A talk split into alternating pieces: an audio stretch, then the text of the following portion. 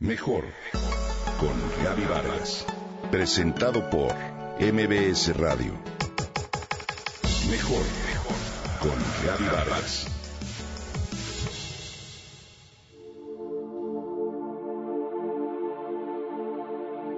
Smiljan es un pequeño poblado de la región de Lika, en Croacia. Es un poblado diminuto, pues ahí nació, cuando todavía formaba parte del imperio austriaco, Nikola Tesla, el hombre que cambiaría el mundo para siempre. Tenía 17 años de edad cuando fue infectado por el cólera. Estuvo a punto de morir, pero finalmente se curó. Poco antes su padre le prometió que de conseguirlo lo enviaría a una gran escuela de ingeniería, justo como Tesla lo deseaba.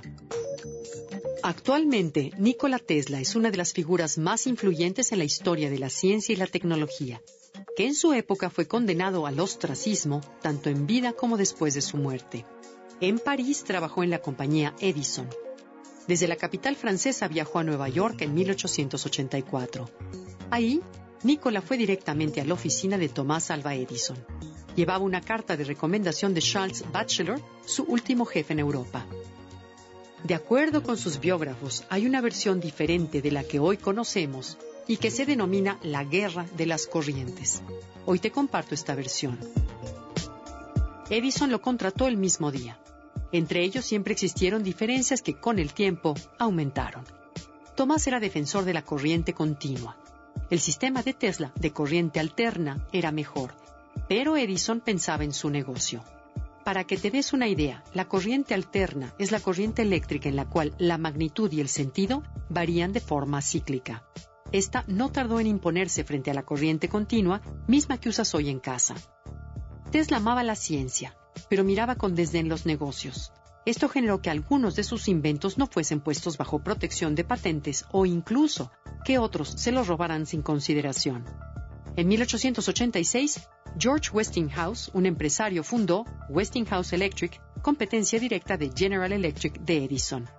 George Westinghouse era partidario de la corriente alterna, debido a que veía que las pérdidas en la transmisión de electricidad dependían de la intensidad de la corriente que circulaba por la línea. Westinghouse se basó en los descubrimientos y patentes de Nikola Tesla, pero el negocio no prosperó. Entonces Thomas Alva Edison humilló y ridiculizó a Tesla y le hizo montar espectáculos para desacreditar su propia corriente alterna al aplicar descargas eléctricas o anunciar su uso en la silla eléctrica para causar miedo entre la sociedad. De acuerdo con esta versión, Edison le propuso crear una fórmula para mejorar su generador y ofreció 500 dólares si lo conseguía. Tesla trabajó duro y lo consiguió, pero Edison no solo no le pagó lo prometido, sino que también lo despidió. Nikola Tesla creó su propio laboratorio para impulsar la transmisión de energía y noticias sin necesidad de usar alambres y entonces se encontró con el hecho de que el sector energético era un monopolio y que sus impulsores se negaban al cambio. En su crepúsculo, Tesla murió solo y abandonado. Tras fallecer en 1943, comenzó la campaña para borrar su nombre de la historia y atribuir sus éxitos a otros, así como centrar su recuerdo en su carácter excéntrico.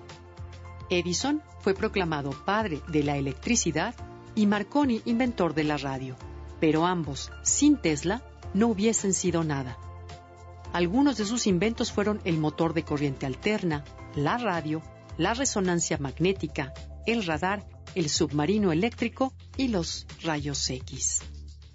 Así que hoy sirva esto como un homenaje a Tesla.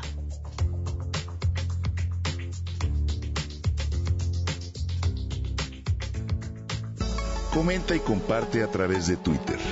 Gaby-Vargas. Mejor con Gaby Vargas. Presentado por MBS Radio.